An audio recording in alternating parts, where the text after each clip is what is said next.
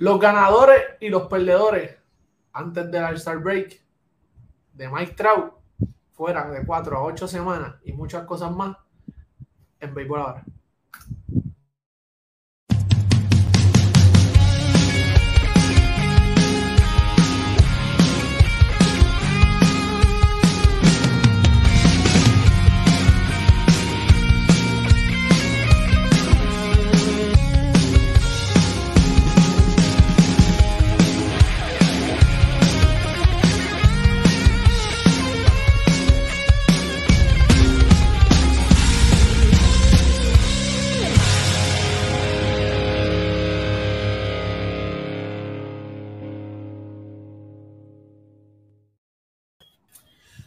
Saludos familia, buenas noches. Este es su servidor Pucho Barrio.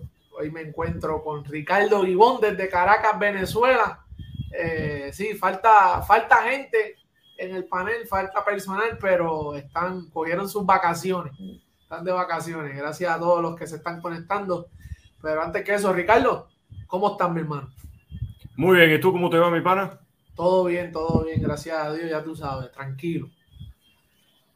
Después de jugar golf siempre estás tranquilo, hermano. Oh, no, sí. Tú sabes que después de jugar un, un, 18, este, todo se resuelve. Tal cual. Mira, eh, vamos rapidito a esto, Ricardo. Eh, ya vamos, estamos a una semana del juego de estrella.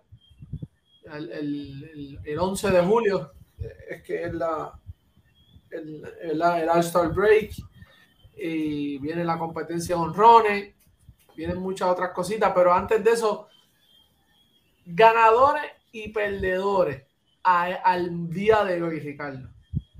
Sabemos que hemos tenido muchas decisiones, muchos equipos que no eran lo, lo, que, no han sido lo que se esperaba al inicio de temporada. Ricardo Ivo. Sí, eh, la verdad es que sí para ya con los equipos habiendo superado la, matemática primera mitad, esos 81 juegos de la campaña, eh, tenemos grandes sorpresas, como es el caso de los Divas de Arizona, primeros en, en la división oeste de la Liga Nacional, con ya 50 victorias. Es una gran sorpresa ver a los Rojos de Cincinnati con casi 50 victorias a los Bravos de Atlanta con el mejor récord del béisbol y unos Marlins de Miami también con más de 50 victorias. El detalle es que están a 8 juegos de los Bravos de Atlanta. Ver a los Rangers de Texas, yo todavía los llamaría sorpresas porque es un proyecto que efectivamente empezó a construirse, pero que los resultados están llegando un poco más rápido de lo que quizás se tenía previsto eh, ver a los Reyes de Tampa sí es una sorpresa por el récord que tienen, más no es una sorpresa que estén, como lo han hecho en los últimos años, peleando por el primer puesto de la división este de la Liga Americana.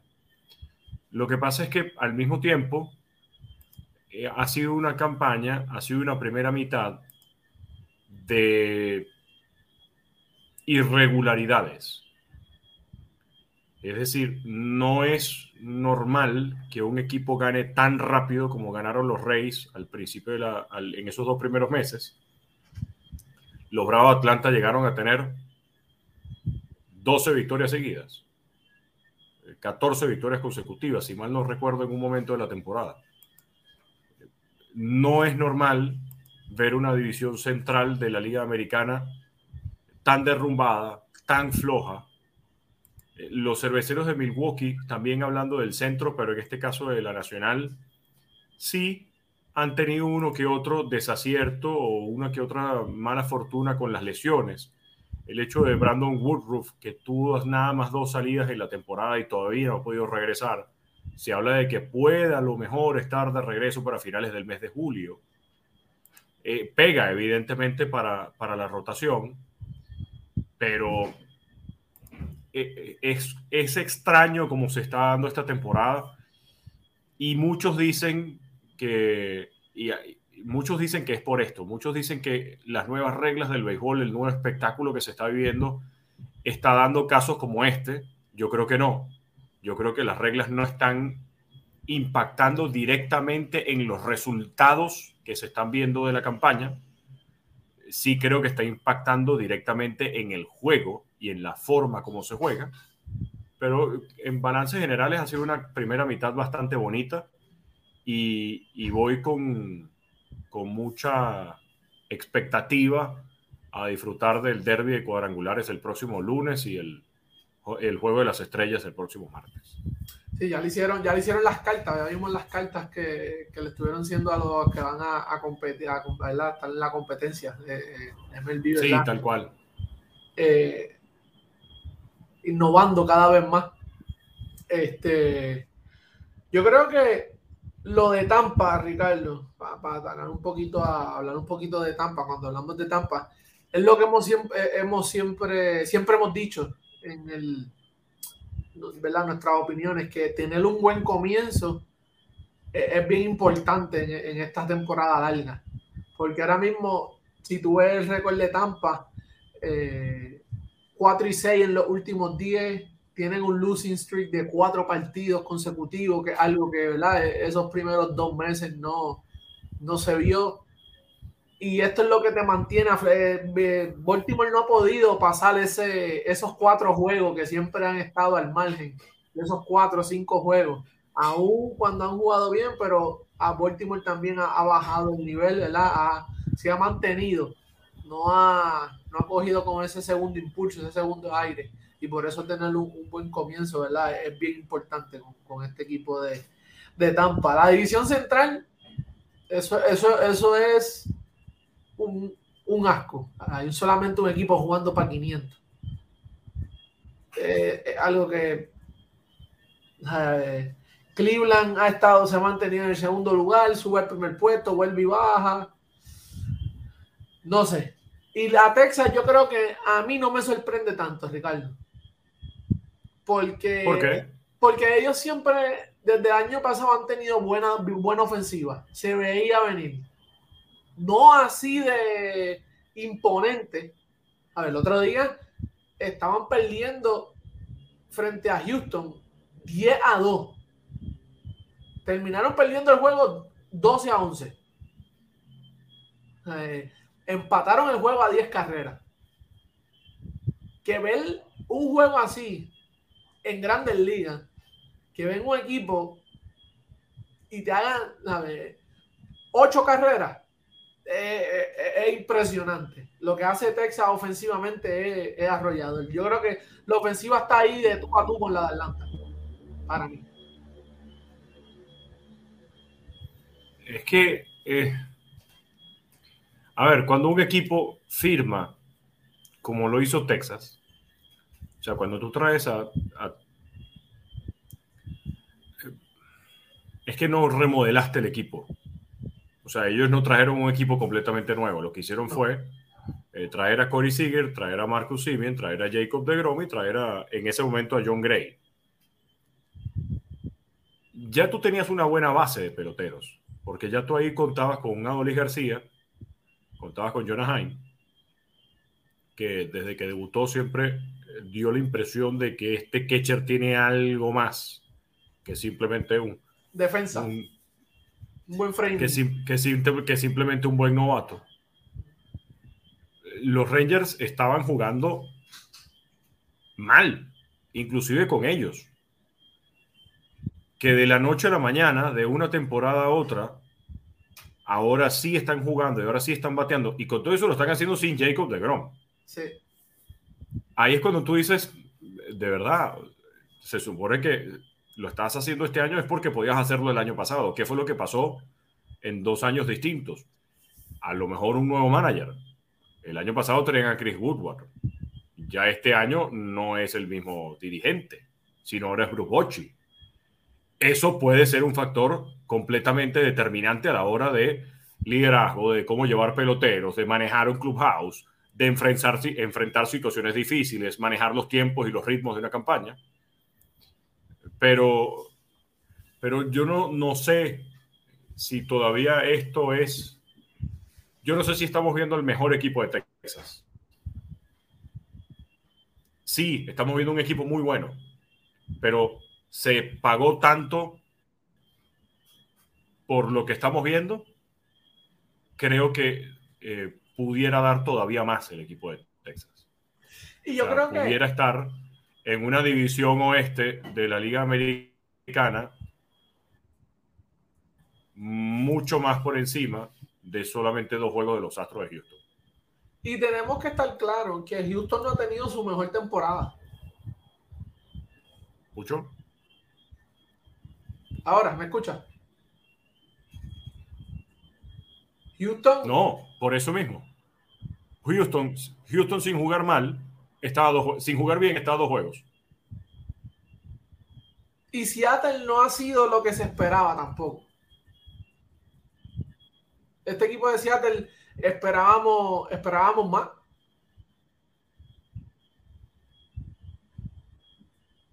Sí, claro, sin lugar a dudas. De, de Seattle se esperaba muchísimo más de lo que estamos viendo.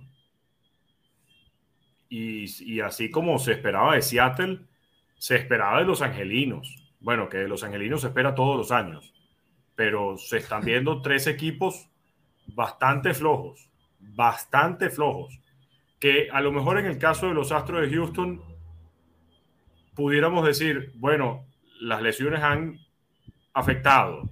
O sea, tú no contaste con José Altuve desde el día uno. Eh, volvió, para, volvió para la lista lesionado ahora. Y ahora volvió por la lesión en el oblicuo que tarda en sanar. Eh, se te lesionó eh, José Urquidi, Perdiste a Luis García con Operación Tomillón. Sí, es verdad, te están pasando por momentos difíciles, pero aún así los Astros no están jugando del todo mal y están segundos. Sí, sí, que tú dices, y, y, ahora mismo Texas está jugando para 4 y 6 en los últimos 10, que tampoco ha estado. Eh, como que en una buena racha a pesar de, de esa ofensiva. Hay que ver ahora en esto, va a ser interesante los movimientos que hagan después del All-Star Break, que sabemos que todos los equipos se refuerzan y, hacen su hacen sus movidas. Eh, pero para mí, Ricardo, uno de los equipos que ha sido un desastre y ha, sido, ha sido perdedor el equipo de San Luis. Sí, a mí me, me cuesta mucho ver la situación de los Cardenales y me cuesta mucho ver también las palabras que se dijeron la semana pasada eh, cuando estaban diciendo que ahora acusaban a Wilson Contreras de que no estaba pidiendo los picheos que son y que incluso llevando los juegos, eh, ponte tu pucho, tú, en tu repertorio como pitcher tú tienes recta, curva, slider y recta cortada. Y yo sin, yo asumiendo que tú tienes cambio, te pido cambio y entonces tú no entiendes por qué te pido cambio cuando es un lanzamiento que no está dentro de tu, dentro de tu receptorio, dentro de tu, sí, dentro de tu repertorio.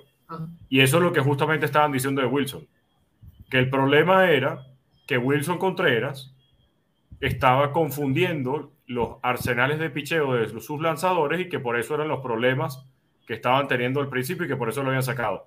O sea, se supone que ya habíamos dejado ese problema atrás y ahora salen a relucir estos comentarios una vez más cuando San Luis está de último. O sea, no entiendo la situación alrededor de, de, San Luis, porque evidentemente cuando se dan noticias como esas, es porque uno, alguien dentro de la organización quiere figurar y quiere sembrar una discordia donde no la hay. Dos, la prensa que juega un rol importante vende humo, vende rumores como si fuera algo cierto y eso primero daña a la prensa y daña al equipo. Y tercero, no ayuda a nadie. Porque un equipo que justamente lo que quiere y lo que necesita es resurgir, lo que necesita es jugar un béisbol diferente, concentrarte en el juego y divertirte, no lo estás consiguiendo.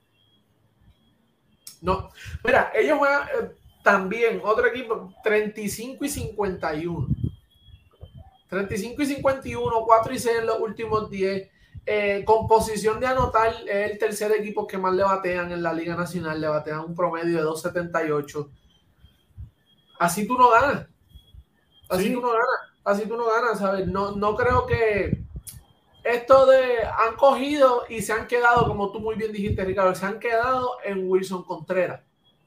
Tú no puedes, eh, tú tienes que pasar esa página.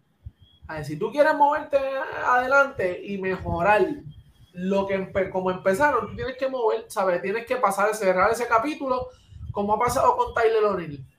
No han dicho más nada, no se ha dicho nada. Ahí quedó.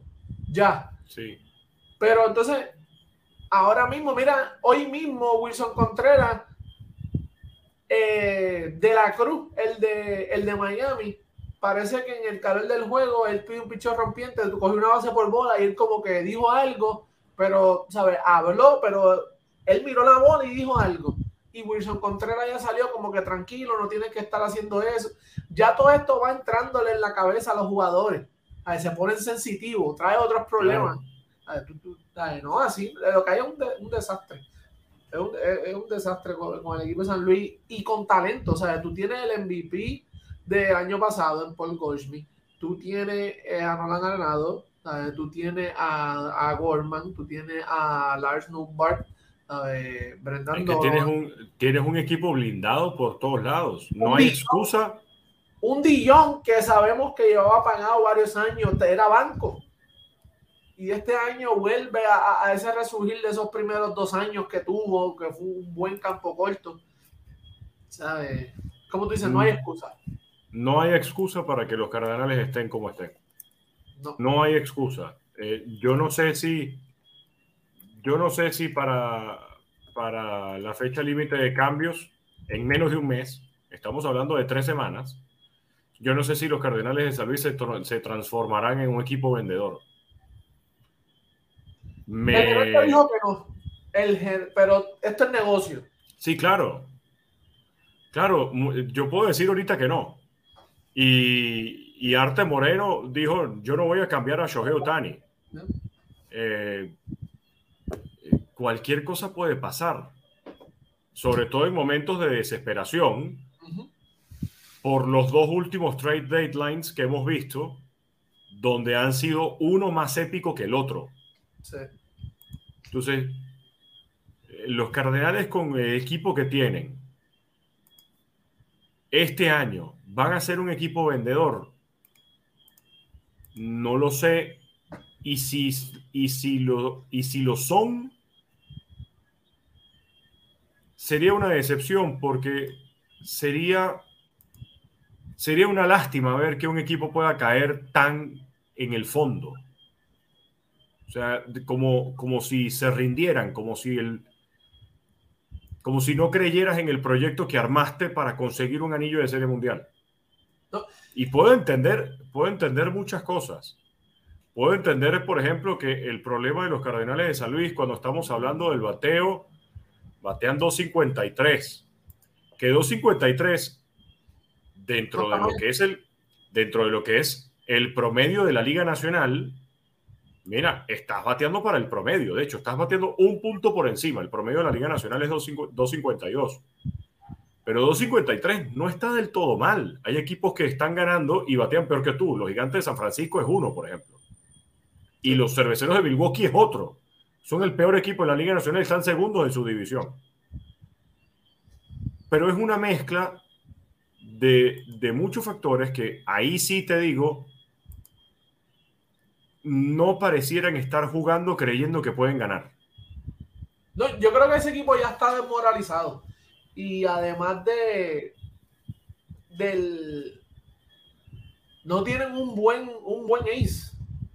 todavía ellos, ellos confían en, en Wainwright, Mike Nicholas tiene una salida buena, después tú no sabes qué va, qué va a venir. Tú, no sabes cómo se vaya a trepar. Eh, Montgomery, eh, no tienen, no tienen esa, esa rotación. Ellos tienen buen bullpen pero no tienen ese, esa, buena, esa buena rotación. Eh, ellos dijeron, como dije ya, que, el gerente mencionó que no iba a ser eh, vendedor, pero a lo mejor eso es para no para no alertar y no empeorar la situación ya más de lo que está. Y podemos ver, podemos ver varias, varias sorpresas en, en, este, en este mercado de cambio de parte de la organización de los Cardenales de San Luis. Otro equipo que la, no ha estado al nivel han sido los padres de San Diego. Ahí lo mencionó Luis Alberto López López, dice el equipo de para él ha sido, aquí está, lo voy a poner en el comentario, ahí mismo paso a saludar a todo el mundo. El equipo de desastre ha sido los padres de San Diego. Yo creo que no es que ha sido un desastre, Luis Alberto, es que nadie vio venir a Arizona.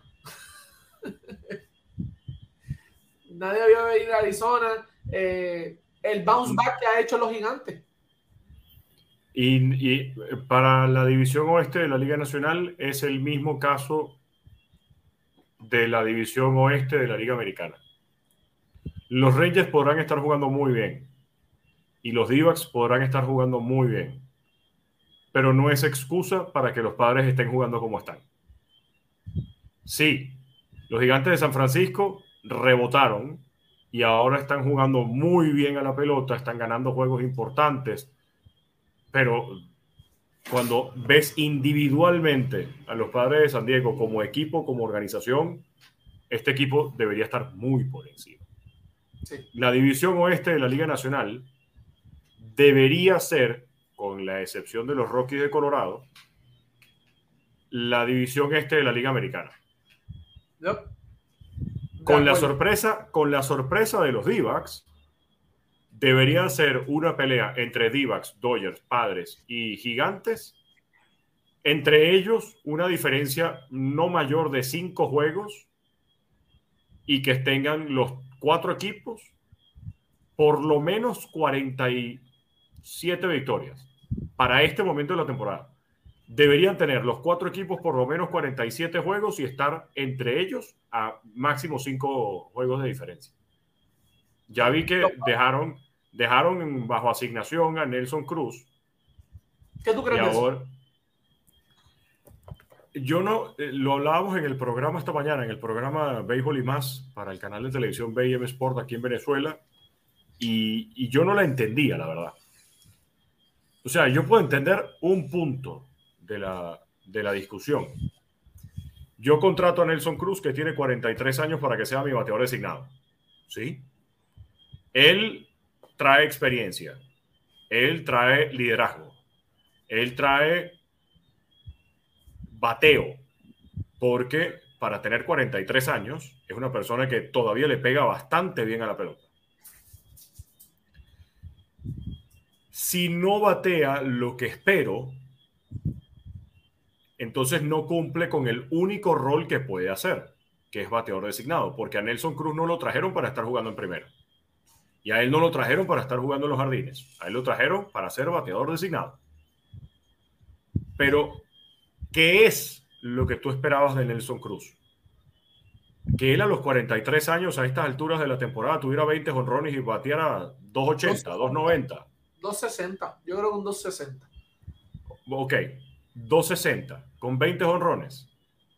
Cuando él te está bateando 240, 243 y tiene ocho honrones, siete honrones. ¿Dónde está el problema? ¿En que Nelson Cruz esté bateando 2.43 con 8 u 11 honrones? ¿O que las expectativas que tenía el equipo no eran realistas para la edad de un pelotero y para la proyección del pelotero?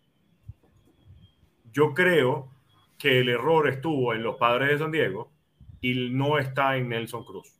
Yo creo que Nelson Cruz está haciendo un gran trabajo. Yo creo que Nelson Cruz, para compararlo con otros bateadores designados, por ejemplo, Daniel Vogelbach, de quien hablamos bastante en este programa, Nelson Cruz está haciendo mucho mejor que Daniel Vogelbach. Nelson Cruz, con sus 43 años, está haciendo mucho mejor que Giancarlo Stanton. Entonces, ¿por qué el DFA?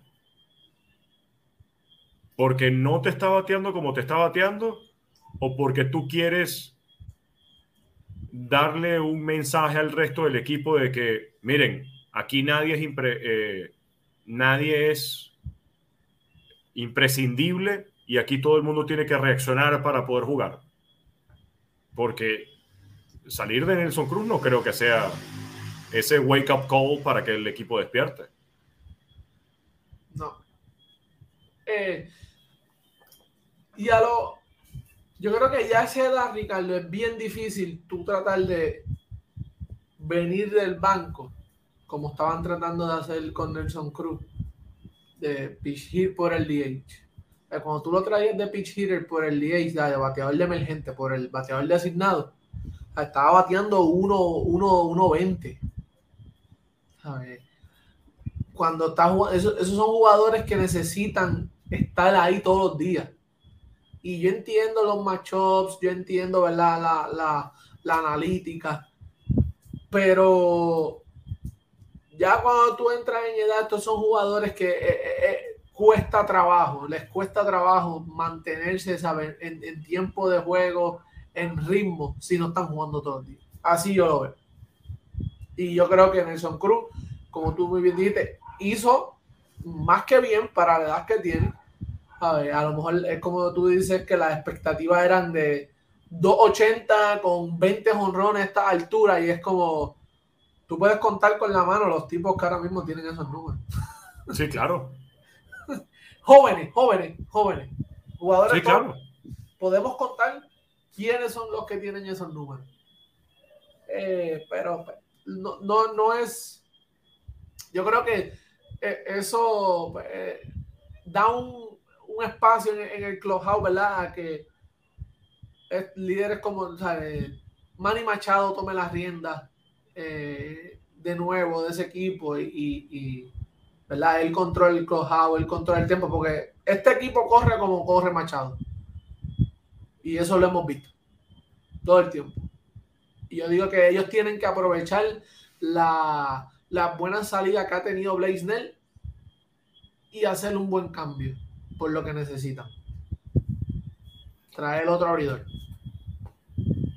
Yo, es que, a ver, ¿tú crees que solamente eso haría que los padres tengan un mejor equipo? Yo creo que con un abridor, con un buen abridor.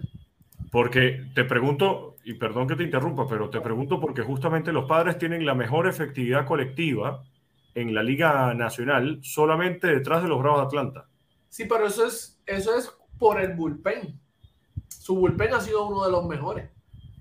El relevo. Ok. No su picheo iniciador.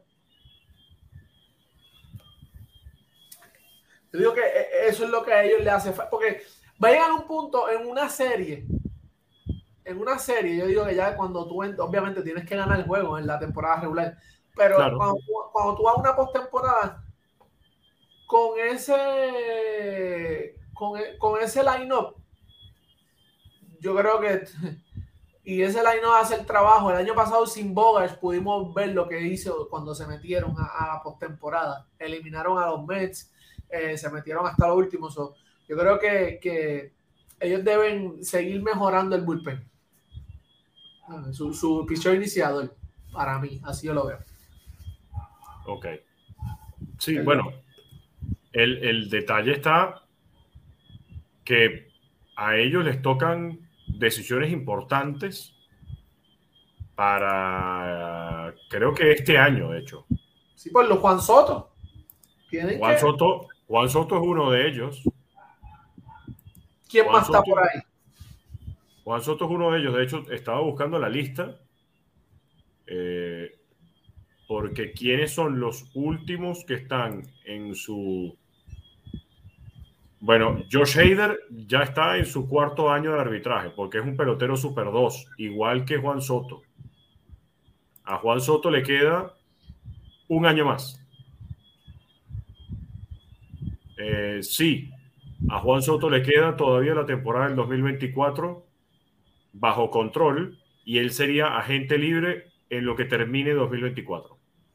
Pero están Josh Hader y Juan Soto, uno detrás del otro. Todo esto sumado a que Otani es agente libre en lo que termina la temporada. los padres con la nómina que tienen se atreverían a firmar Otani? ¿Qué entregarías por Otani? Deberían, eh, eh, eh, eso es muy ojo, bueno. ojo, asumiendo, asumiendo que los padres crean que consiguiendo a Otani ahorita en la fecha límite de cambios, le daría el revulsivo que crean que necesitan para poder transformar al equipo en un equipo ganador y que gane la división.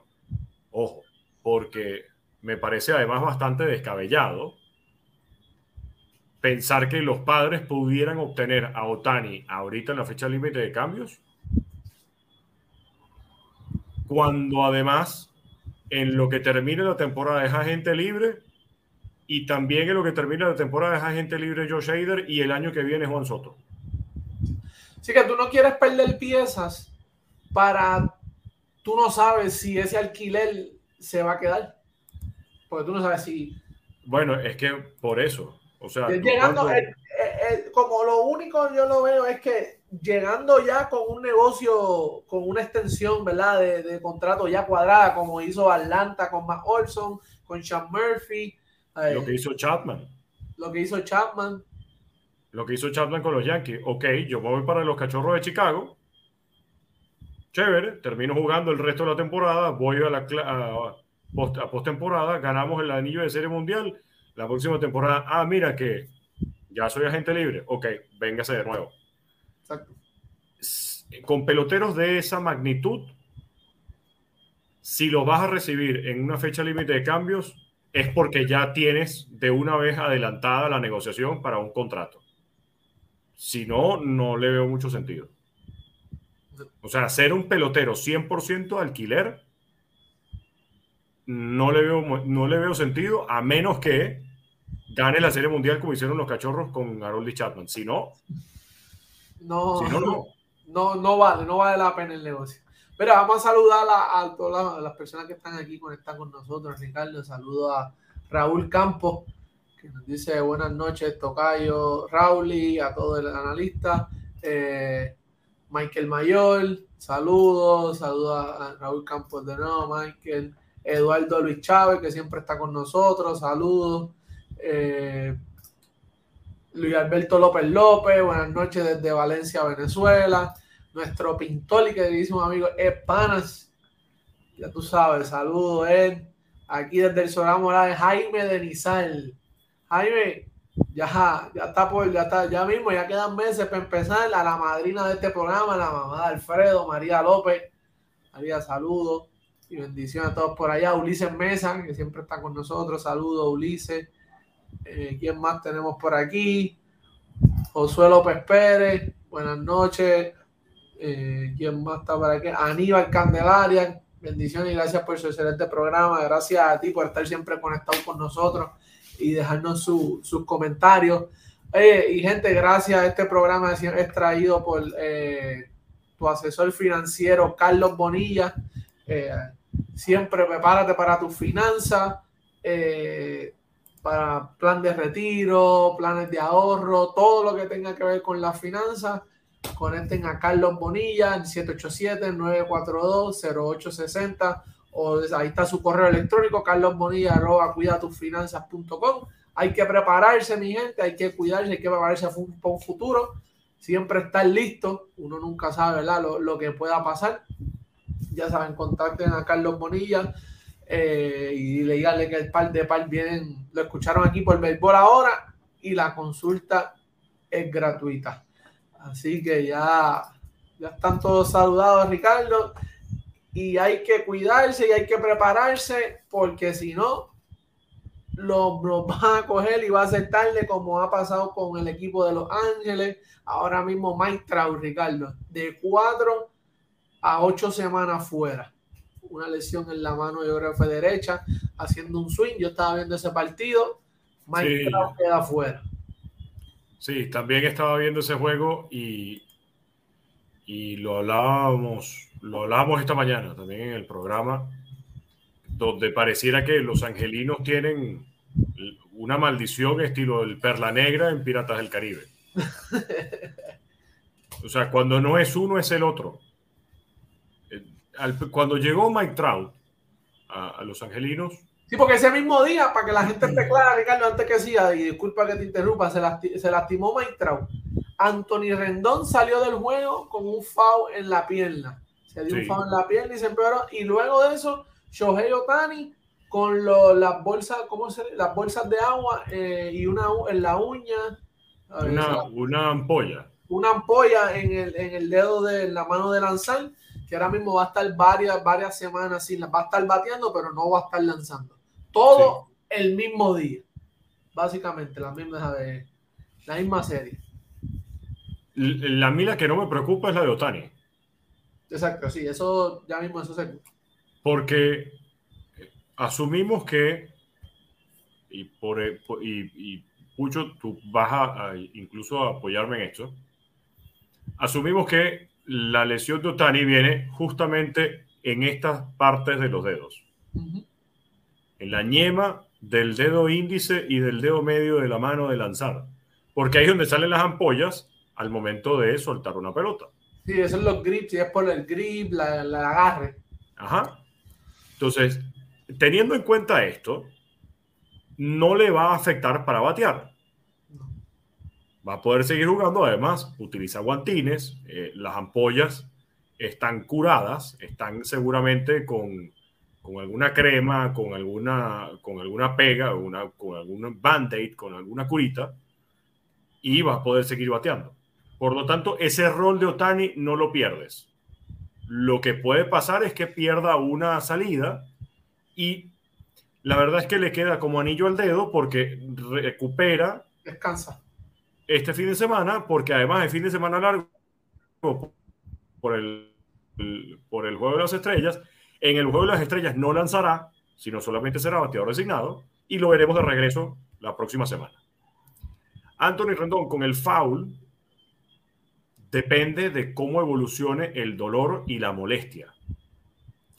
Pero cuando Otani, eh, cuando Trout llega a los Angelinos, Trout llega producto de una de un pick por compensación del draft. Los Yankees hicieron el cambio con los Angelinos por Mac Terceira. Por esta razón, los Angelinos reciben un pick adicional para el draft de ese año. Les tocó escoger primero que los Yankees y escogieron justamente al jugador que los Yankees iban a escoger, que era Mike Trout, y se lo llevan los Angelinos de Los Ángeles. Solo los Angelinos han podido clasificar una vez a la postemporada. Una sola vez con Mike Trout. Mike Trout en el 2017 se lesiona el dedo pulgar y pasó 47 días fuera de la temporada. En el 2018 llega Shohei Otani y Mike Trout se vuelve a lesionar y pierden 15 juegos. Ya para ese momento, Anthony Rendón estaba en el equipo. Y viendo las, de hecho, las lesiones de Anthony Rendón a lo largo de su carrera, bueno, justamente del 2018 para acá se ha lesionado. En el 2018 dos veces, donde perdió 27 días. Es decir, que en ese 2018 llegó un momento a estar los angelinos con uno de los tres, nada más con Shohei Otani. Luego, Anthony Rendón se lesiona en el 2019, temas en el codo, y pierde 19 días. Pero Rendón no llega a los angelinos, sino en el 2021. Y en el 2021 empezaron los problemas crónicos con Anthony Rendón, porque se lesionó la ingle, se lesionó la rodilla, el tendón de la corva, la muñeca, otra vez la ingle y ahora la muñeca, producto de, este foul que estábamos comentando y que no, la muñeca fue hace dos semanas, ahora el foul. Pareciera que algo está pasando con los angelinos que no puede contar con los tres al mismo tiempo y que los tres estén rindiendo al mismo nivel que se espera. un baño de carequito morado, eh, rezarle a algún santo, pero es realmente lamentable que tú contrates a estos peloteros que se supone que van a traerte un anillo de serie mundial y que son los que te van a llevar a postemporada y es que ni siquiera jugar en octubre has podido hacer. No, y entonces trae allí Urchela y también se delastima. Eso es peor todavía. entonces te sale la jugada, ¿verdad? Con, con Eduardo Escobar, hace un cambio, luego trae el Eduardo Escobar, que sabemos que es un veterano ya de más de 10 años en, en Grandes Ligas, hace buen trabajo, llegó rápido, está bateando. Él y. ¿Cuál fue el otro que trajeron? Eh, Mostacas. Sí. También lo... rápido, hicieron efecto, ¿sabes? Se vio el efecto, pero no son veteranos que te van a cargar el equipo. Tú necesitas tener en ese ¿Cómo, ¿Cómo te va a cargar? ¿Cómo te van a cargar el equipo? Quien sea, cuando tienes a Mike Trout en el equipo. Y a Shohei Otani en, la, en el mismo line. Sí, pero uh, Shohei Otani porque es un androide, porque es un alienígena eh, que llegó, llegó al planeta Tierra para hacernos enamorar del béisbol todavía más. Pero tú tienes a Mike Trout. Es como te contraten a ti para que juegues con los Yankees de Nueva York y que tú quieras ser o esperen que seas más capitán que Aaron George. Eh, no, el capitán es él, el que lleva la C en el uniforme es él, aunque no la tiene puesta, pero, pero es el capitán del equipo. No pueden, no pueden dos personas como Giovanni Urshela, Mike Mustacas y bueno, también Eduardo Escobar, cargar con un equipo que el equipo, por más que juegues ahí, el equipo no es de ellos. El equipo es de Mike Trout y ahora de Shohei Otani. Y Shohei Otani por ahora, porque no se sabe si se va a quedar. No, y el, el efecto que tiene un maestrado en un, en un line-up, porque la gente, No va a tirarle a maestrado y le va a preferir tirar Eduardo Escobar. Claro. Y ahí es donde estos, ¿sabes? estos veteranos y estos peloteros hacen daño. Porque ya batean con gente en base, ¿sabes? Tú estás prefiriendo, ¿sabes? Ese macho, pero o sea, beneficia tener estos tipos, ¿verdad? En, el, en el line-up y es como, ¿verdad? Se cuadra el, el, plan y la maquinaria para que funcione, pero si no están todas las piezas, no se va a poder.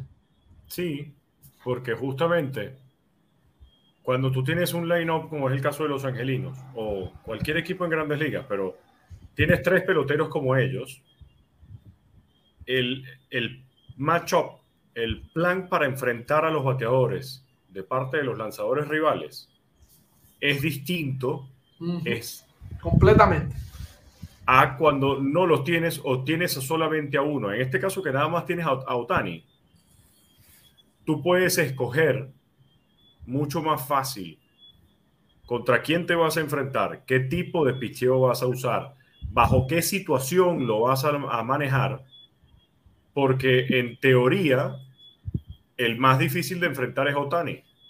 Si te llega una situación donde estás perdiendo por una y estás en el quinto inning, mira, dale cuatro malas a Otani y te enfrentas al otro para buscar el último out. Exacto. Si tienes a Otani y tienes a Trout, es que no sabes cuál es la peor medicina, porque si pasas a uno del que viene después, te hace daño. Eso es así.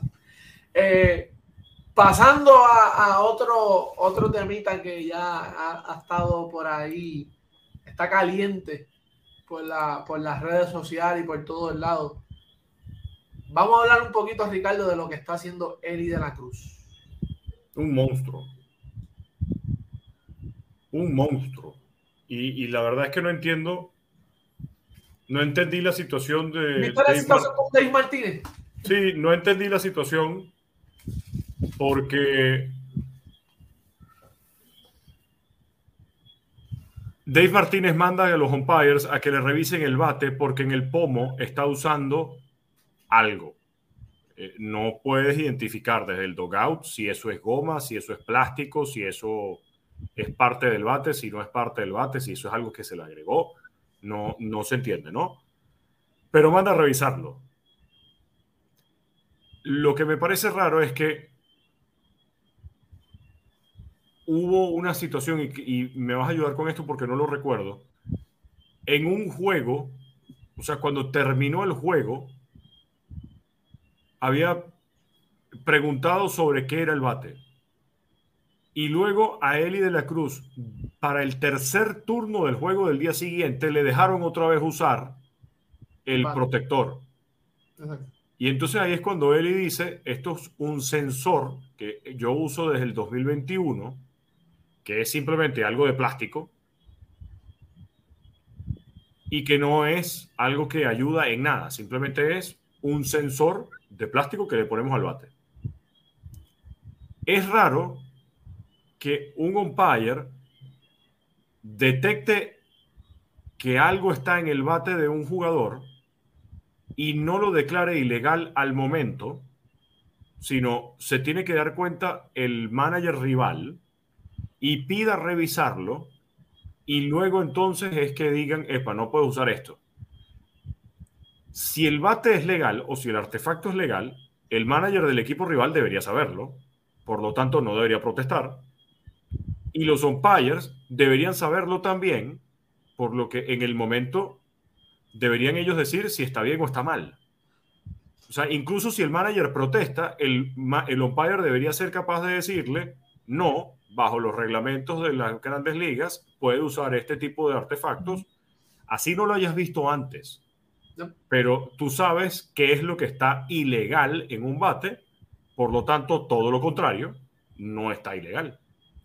y ahí regla, ¿sabes? Todo para los bates, eh, todas esas marcas, todos esos, todos esos tipos de bates de madera, eh, las medidas, el peso, todo eso está aprobado por la liga, todo eso pasa una inspección, ¿sabes? No es como que yo fui y voy a probar este bate que me dieron, no, todo tiene que estar regulado, todo está regulado por la MLB y todo está inspeccionado, todo está inspeccionado antes de.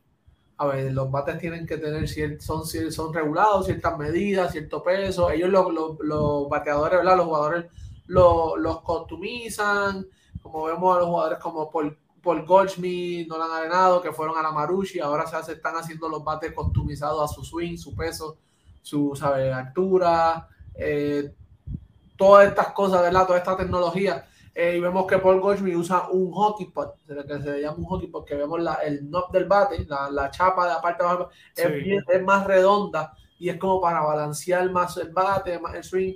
Lo más seguro, no sé, no sé lo que es, ¿verdad? Eh, yo pensé que era un protector de goma por si un bolazo o algo. Eh, fue más lo que yo pude ver. No sabía que era un sensor. Lo más seguro un sensor para ver su swing, dónde está, cómo está su swing, la velocidad, esa, todas estas cosas que si él lo está usando es porque está aprobado por el MLB, no creo que esté usando nada, nada ilegal y más en un bate que es como tú dices Ricardo, se nota a leguas. Eh, todo el mundo lo ve. Pero que estuvo de más. Es que, además, después Dave Martínez en, la rueda de prensa dice que él no quería eh, castigar o que no quería exponer a Eli de la Cruz, que le gusta lo que está haciendo, que es un buen bateador, que tiene mucho talento. Dijo que no estuvo de acuerdo con las y dijo payasadas por la celebración del honrón, pero o sea, tiene dos semanas en Grandes Ligas. Está disfrutando de ser un pelotero que lo tiene todo, que en menos de dos semanas en Grandes Ligas ya bateó para el ciclo. Hoy cumplí un mes. Hoy un mes desde que debutó. Hoy. Exacto. Fue su mes. Entonces, bueno, con más razón, si tiene un mes en grandes ligas, si está disfrutando lo que puede hacer, mira, creo que me parece un poco exagerado la, la actuación de Dave Martínez para con un muchacho que acaba de debutar. Además que si alguien está disfrutando un jonrón de manera excesiva, eh, son sus compañeros los que tienen que decírselo. Y se lo tienen que decir primero ellos, no un manager del equipo contrario. Y yo creo que lo que está haciendo, la química que tiene este equipo de, los rojos, vemos a, un Joey Boto rejuvenecido. Sí. Se pone la gorra así para el lado cuando terminan los juegos, igual que, todos los muchachos. Eh, lo, que, lo que estamos viendo es, especial y lo que está haciendo Eli de la Cruz es, fuera de este, ¿sabes? fuera de este mundo, ¿sabes? Demasiado. ahora mismo, al primer picheo, cuando hace swing al primer picheo, tiene un promedio de 4.71, Ricardo. eh, eh. El mes de junio batió para 3.07, 3 honrones, 12 al y un OPS, de 8.81. Eh, lo que está haciendo él y es, impresionante ahora. Donde tiene que hacer ajuste, que eso me imagino que ya deben estar trabajándolo y, va a seguir aprendiendo, es frente a los lanzadores zurdos. Del lado derecho, ¿sabes? está batiendo más que un, 1.94, no ha dado honrones, no ha dado doble frente a, lanzadores eh, zurdos.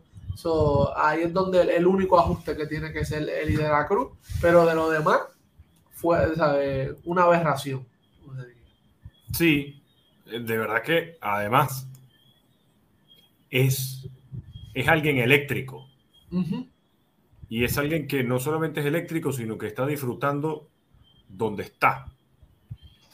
Esa combinación es difícil verla en un jugador de grandes ligas con tan poca experiencia. Al principio tú ves a los novatos más nerviosos, más erráticos, eh, agresivos por querer brillar, pero entonces se equivocan. Y luego pasan por un slump de una o dos semanas, vuelven otra vez a batear lo que vemos con Eli de la Cruz es todo lo contrario, es alguien eléctrico, es alguien con ganas, es alguien que no se está equivocando, es alguien que se está ponchando poco, es alguien más bien que está bateando y que es tan agresivo que pareciera como si estuviera jugando 10 años en grandes ligas, 8 años en grandes ligas. Pero solamente tiene, mucho que ver la experiencia que tuvo en la liga invernal en la República Dominicana. Eh, yo creo que él ahí te dice, esto te dice mucho el nivel de esto que te, que te pone eh, eh, estas ligas, igual en Venezuela. sabemos que las ligas son élites, ¿sabes? Jugadores de grandes ligas, triple A, prospectos, es, lo que van a, a, estas ligas. Y vemos la madurez que le da a los jugadores, vemos el beneficio que, que trae el jugar en invierno. Eh, y no, no, solo lo digo yo, lo dicen muchos exjugadores de grandes ligas, mucha gente que duró mucho, muchos años en grandes ligas lo dicen, que el, jugar en que jugaron invierno, que el jugar invierno lo ayudó muchísimo en su carrera, lo hizo más pelotero, aprendieron un montón. Y esto es lo que, lo, lo que vemos, jugadores como él y de la Cruz, eh, vemos la confianza que tiene, como tú dices, Ricardo, como si llevara 10 años en Grandes, en, grandes Ligas. Y esto ya se ha enfrentado a pichos de Grandes Ligas, ya se ha enfrentado a veteranos, ya se ha enfrentado a equipos que, que ¿sabes? los 8 o 6 de los, de los 9 son, son jugadores con experiencia en Grandes Ligas o están en Grandes Ligas y te da esa confianza, ya te bota ese golpe. Creo que eso es lo que hace esto. Además que eh, justamente, por ejemplo, el mismo caso de Orlando Arcia. Exacto Arcia eh, empezó jugando en Venezuela con 20 años en la temporada 2014-2015 con Caribe de Azuategui y jugó tres años corridos. Justamente cuando debuta en grandes ligas, que debuta en el 2016 con 21 años, esa temporada no fue buena para, para Orlando como novato. Pero luego en el 2017 tiene su mejor temporada en grandes ligas y venía de jugar en Venezuela. Orlando no jugó más en la LVP sino hasta la 2018-2019, donde en esa campaña no jugó completo, sino jugó 20 juegos, 19 juegos. Y en grandes ligas le fue más o menos. Pero Orlando vuelve a jugar en Venezuela después de muchos años, después de ya del 2019 hasta el 2022, tres años de ausencia. En esa temporada no le va bien en Venezuela, pero no es lo mismo que no te va bien a, eh, al equipo tampoco le fue bien, a que más bien en el caso de Orlando no le fue bien, pero el equipo gana un título de, de campeonato con los Leones del Caracas. Y resulta que va a grandes ligas y ahora, bueno, está haciendo desastres con los Bravos de Atlanta, promediando por encima casi los 300 puntos. Eh, va a ser titular de la Liga Nacional en el Juego de las Estrellas. Está teniendo una super temporada y eso refuerza tu punto de lo muy de lo bien que le hace a los peloteros jugar en las ligas invernales, sobre todo cuando tienen el talento de estos dos. No, mira, el mismo Acuña, aunque no jugó mucho con, con los tiburones de la Guaira, pero luego de eso juega el clásico. Yo creo que yo creo que el caso de Acuña es distinto porque Acuña jugó poco en Venezuela. En Venezuela, sí. pero como quiera, eh, obviamente viene una lesión, pero ya va trabajando. Y obviamente el clásico a un nivel, lo mejor de, todos los países. También, mira la temporada que está teniendo. Lo que pasa es que con Acuña, yo no quiero decir que es por el clásico. Y, no, y no quiero decir tampoco que es porque jugó en Venezuela. Yo creo que Acuña, lo que pasa es que lo estamos otra vez viendo sano. Sano, exacto. Sí, ¿verdad? Y cuando Acuña juega sano, pasan este tipo de cosas. Eh, el, la temporada pasada no fue buena para Acuña porque todavía esa rodilla no estaba sana al 100%.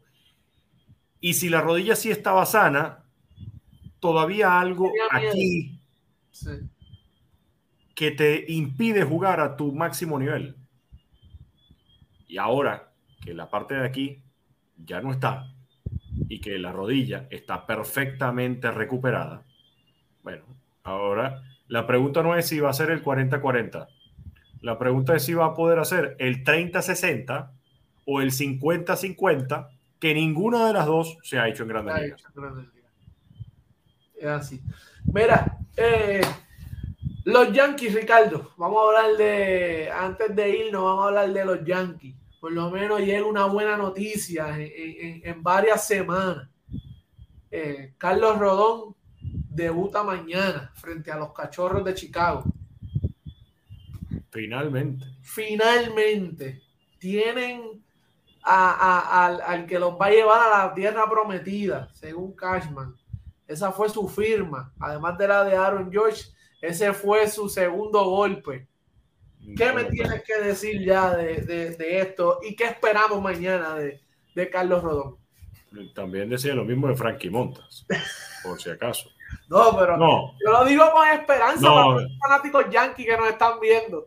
No, no, no, salvando las grandes diferencias, porque no es lo mismo Carlos Rodón que, Frankie, Montas. Mañana vamos a ver una, primero una salida corta porque está regresando una lesión. Eh, seguramente va a haber un límite de o picheos a realizar o bateadores a enfrentar. Ya la, siguiente parte va a ser cuántos innings lanza, pero cuántos innings depende de el plan que se tenga de cantidad de bateadores o cantidad de picheos. Eh, lo importante para Rodón es que pueda volver sin molestias. Es decir, que para mañana él esté de vuelta en el montículo de grandes ligas y que no tenga ninguna molestia o inconformidad con su brazo. Si está lanzando bien, ya es una buena señal. De todas maneras, el problema de los Yankees no es el picheo. El problema de los Yankees es el bateo. Y ahí es donde tiene que mejorar el equipo. Pueden traer a Carlos Rodón, pueden traer a Nathan Giovaldi, pueden traer a Taylor Wells de los Orioles de Baltimore, pueden traer a Pablo López y me puedes traer a Eury Pérez si quieres. Me puedes traer a Otani solamente como lanzador. Y no, no va a pasar. Eh, el equipo tiene que otra vez acordarse de cómo batear y cómo batear bien, cómo hacer swing a picheos buenos, cómo trabajar los conteos, cómo irse para la banda contraria, cómo entender tu rol en el momento donde tú estás bateando. Si tú estás abriendo inning y tú estás perdiendo o estás empatando en un juego, tu trabajo es envasarte. Tu trabajo no es conectar un cuadrangular. Si tú te envasas, así sea con un hit eh, con un machucón que el catcher no lo pudo atrapar porque se tropezaron entre él y el pitcher y tal, te envasaste, pero tu trabajo es llegar a primera. Por ahí tienen que empezar a, entender los roles. Y creo que eso es lo más importante para Nueva York en este momento. Más allá de, sí, una muy buena noticia que reciban a Carlos Rodón. Y es lo que, lo que sale, estuve leyendo un, un artículo que entrevistaron a Anthony Rizzo y, está en un, en un slum en un ofensivo que él mismo está hasta, sabe que es frustrante, es frustrante para él. desde la serie, desde el 28 de mayo, yo lo tengo por aquí apuntado, te voy a decir, desde el 28 de mayo, que él tuvo el, el, el choque con Fernando Tati en esa serie con, con San Diego. Eh, tenía unos numeritos de 304, 11 eh, cuadrangulares, 32 RBI en 53 partidos.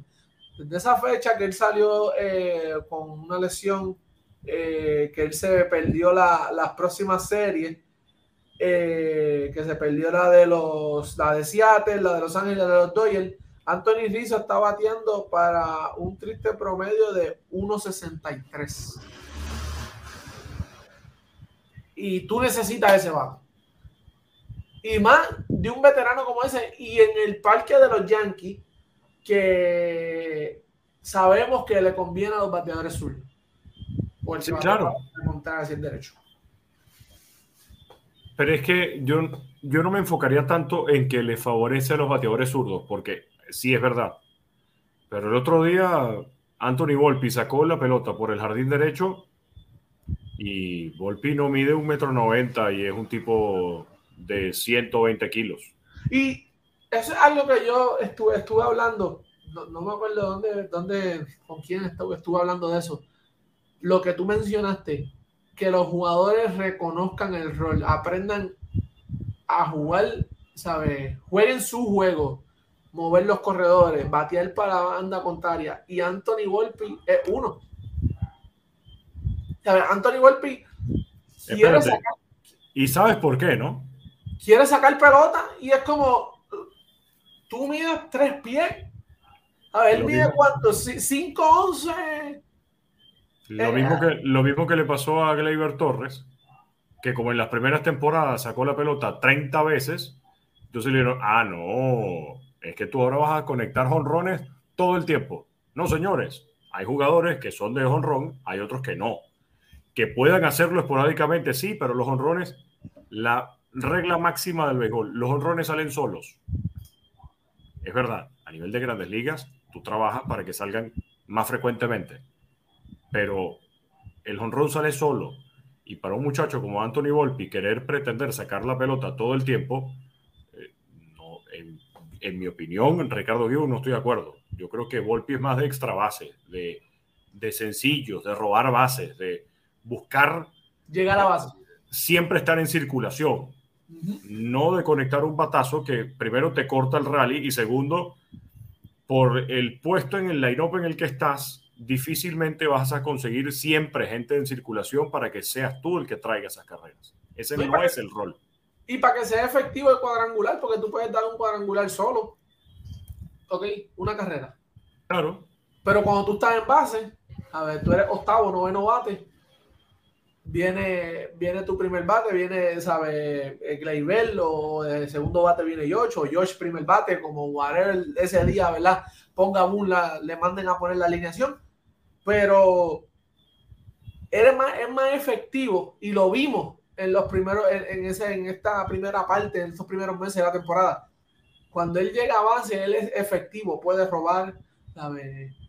Tiene siempre la atención a él en, la primera base. yo creo que es algo que, pues deben, se debe, no, no creo que la filosofía de los Yankees vaya a cambiarla, vayan a cambiarla, pero eh, es lo que está pasando. Bueno, Ricardo, yo creo que ya tocamos bastante lo que está pasando en, el mundo de, del MLB. Eh, Gracias a todos por conectarse con nosotros, gracias por su comentario, síganos en nuestras redes sociales, eh, a Ricardo Gibón, eh, a mí en, Instagram me consigues como eh, el, pucho, el underscore Pucho 6, dímelo Pucho en Twitter, siga nuestras redes, Béisbol Ahora, en, todo, en todas las plataformas, Facebook, YouTube, Twitter, Instagram, ahora en, en, ¿cómo es que se llama? En Thread. En, Threads. En Threads, consíganos también como Béisbol Ahora. Estamos en todas las plataformas. Denle like a esta, a esta transmisión, suscríbase, compártanla. Gracias por el apoyo, de verdad, mi gente. Eh, se le quiere un montón y gracias por sus comentarios y siempre son buenas vibras. Ricardo, quiero decir. Un fuerte abrazo. Gracias a todos los que se conectaron y sí, eh, ahí estamos en todas las redes sociales, incluyendo en esta nueva. En Así que, gente, gracias y será hasta el próximo lunes, donde habrá otra edición más de Béisbol entre amigos por Béisbol ahora. Dios los bendiga.